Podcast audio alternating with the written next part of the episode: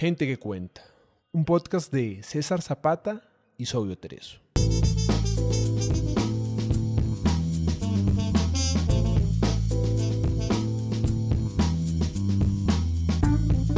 Reseñas que cuentan es un espacio donde compartimos las piezas para armar la biblioteca personal, con base en la literatura universal.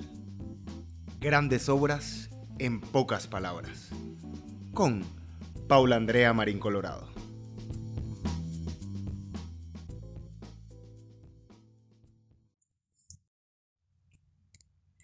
En esta puta ciudad, sobre tinieblas adentro de Gilma Montoya.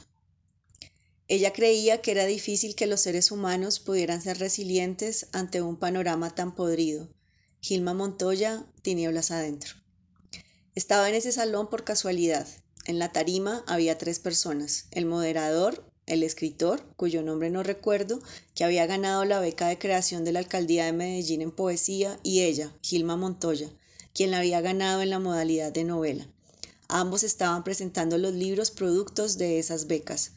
Montoya, escritora de poesía, cuento, crónica y novela, ha publicado la mayoría de su obra gracias a diversas becas de creación y trabajó durante más de 20 años en colegios públicos de Medellín como profesora de filosofía y ciencias sociales. Cuando escuché la voz de Gilma recordé mi niñez, en las casas de mis tías y tíos, las mañanas, tardes y noches de café y cigarrillos. Ahora ninguno ni ninguna fuma, pero sobre todo de palabras, muchas palabras hiladas por esos adultos, acompañadas de ese dejo de las personas del eje cafetero, de los pueblos del eje cafetero, que en mí se despierta cuando visito a mi madre o a la tía que sigue viviendo en ese territorio. Gilma hablaba de su trabajo de escritura sin mistificaciones, sin romanticismo, con la tranquilidad de una lectora voraz y aguda.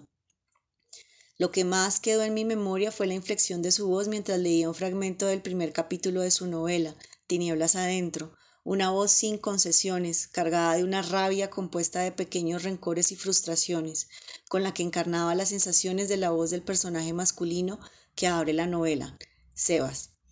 Cuando se terminó el acto, nos llevaron a otro salón para almorzar. Al llegar, solo quedaba un lugar disponible justo en la mesa de Gilma, quien comía en silencio junto al otro escritor. Por supuesto, no podía estar más feliz de que no me hubiera tocado en la mesa de los flamantes editores invitados, sino junto a Gilma, a quien poco o nada le interesa entregarse a las dinámicas editoriales más allá de ver sus libros impresos. Desde ese día me prometí a mí misma que conseguiría la novela, cuyos ejemplares no alcanzaron a llegar para la presentación, y la leería, y aquí estoy para dar cuenta de ello. Tinieblas adentro es sobre todo una crítica a Medellín, a la manera en que una ciudad alimenta los sueños de sus habitantes y luego los frustra. Dicho así, pareciera una mirada fatalista de la realidad y en muchos sentidos lo es, pero Montoya no se queda en la culpa fácil y abstracta o en el consabido discurso negativo sobre las urbes. Hay aquí una mirada afilada acerca de todos los intríngulis sociales, la falta de oportunidades económicas o la imposibilidad para verlas, que llevan a cuatro jóvenes de clases medias y populares a terminar pensando que la única solución para llevar a cabo sus proyectos de vida es secuestrando a un rico comerciante haciéndose pasar por un grupo guerrillero y pidiendo millones por su rescate. Sebas, el narrador y personaje principal, elige estudiar sociología, pero las necesidades económicas de su familia lo llevan a dejar la universidad y a conseguir trabajo en una fábrica de medias. Al ser despedido, se entrega las drogas que pululan en el barrio, que circulan entre el grupo de muchachos, esos no futuro, que pasan el día parados en una esquina o en una banca del único parque en muchas cuadras a la redonda, hasta el día en que tiene una sobredosis. Manuela, que tanto recuerda a la rica hembra de Carlos Peroso en esa máquina fabulosa de ficción que es la novela Juegos de Mentes, también estudiante de sociología, es la única que se toma en serio la causa revolucionaria. A diferencia de sus compañeros, todos hombres, no levanta pedreas para capar clase, sino porque cree en los cambios que necesita la sociedad. Cuando uno de sus compañeros la viola, decide no denunciarlo. Tampoco cree en el sistema de justicia de la ciudad y del país, y distanciarse del grupo, que elige creer la versión del violador.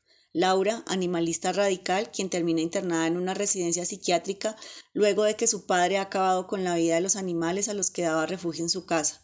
Jean Paul, quien sufre de depresiones regulares que lo llevan a estar en cama por varios días, quien ha perdido a sus padres y cuyo único refugio son los libros, pero para quien las pequeñas y grandes pérdidas lo han convertido en un ser mezquino. Manuela, después de terminar su pregrado, se dedica a hacer talleres en donde enseña que la psicología necesita de la sociología, que el discurso del bienestar personal o de la autoayuda necesita de la sociología, de entender las condiciones de opresión bajo las cuales vamos perdiendo la alegría de vivir y el discernimiento de las alternativas de actuación. Sus talleres llegan hasta la residencia psiquiátrica en la que los otros tres personajes han ido a parar por su relación con las drogas, sus colapsos nerviosos y sus depresiones. Es allí donde planean el secuestro que cambiará por completo la vida de los cuatro. Aquí no hay muchas oportunidades para desestructurar el género. Los hombres y las mujeres son cis y cumplen con sus roles asignados. Quizá porque entre menos oportunidades económicas y educativas haya, menos se puede cuestionar lo que somos y lo que hacemos. A pesar de ello, Manuela y Laura logran criticar un poco esos papeles, a través de la seguridad a prueba de fuego de la primera y del cumplimiento de una venganza por parte de la otra, en la que no hay rastros de arrepentimiento. Por su parte, Sebas y Jean Paul se muestran más vulnerables al amor de pareja que sus compañeras, quienes parecen estar más centradas en sus proyectos de vida, la sociología como herramienta para cambiar la sociedad, la defensa de los animales en contra de la crueldad humana. La experiencia de ser joven, sin muchos recursos económicos y simbólicos, y de vivir en Medellín, incluye aquí abortos, violaciones, asesinatos, secuestros, estadías en cárceles y en hospitales psiquiátricos.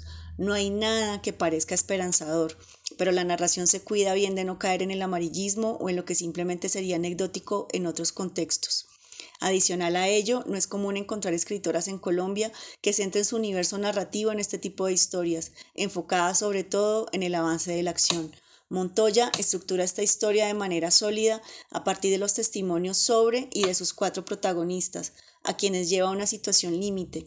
Está dispuesta a recibir toda su mierda y encontrar aún un poco de luz al final, pero solo un poco qué hacer con la rabia, qué hacer con los deseos de venganza contra una sociedad que parece matar los sueños día tras día, que reduce las alternativas de actuación, sobre todo para quienes carecen de apoyos económicos.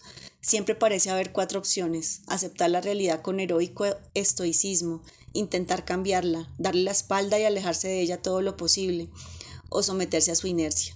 Los jóvenes personajes de tinieblas adentro intentan cambiarla, pero como casi siempre sucede, ante la imposibilidad de transformar un sistema enfermo, lo mejor es distanciarse para no ser tragado por él o mantenerse en sus márgenes para siempre poder estar alerta.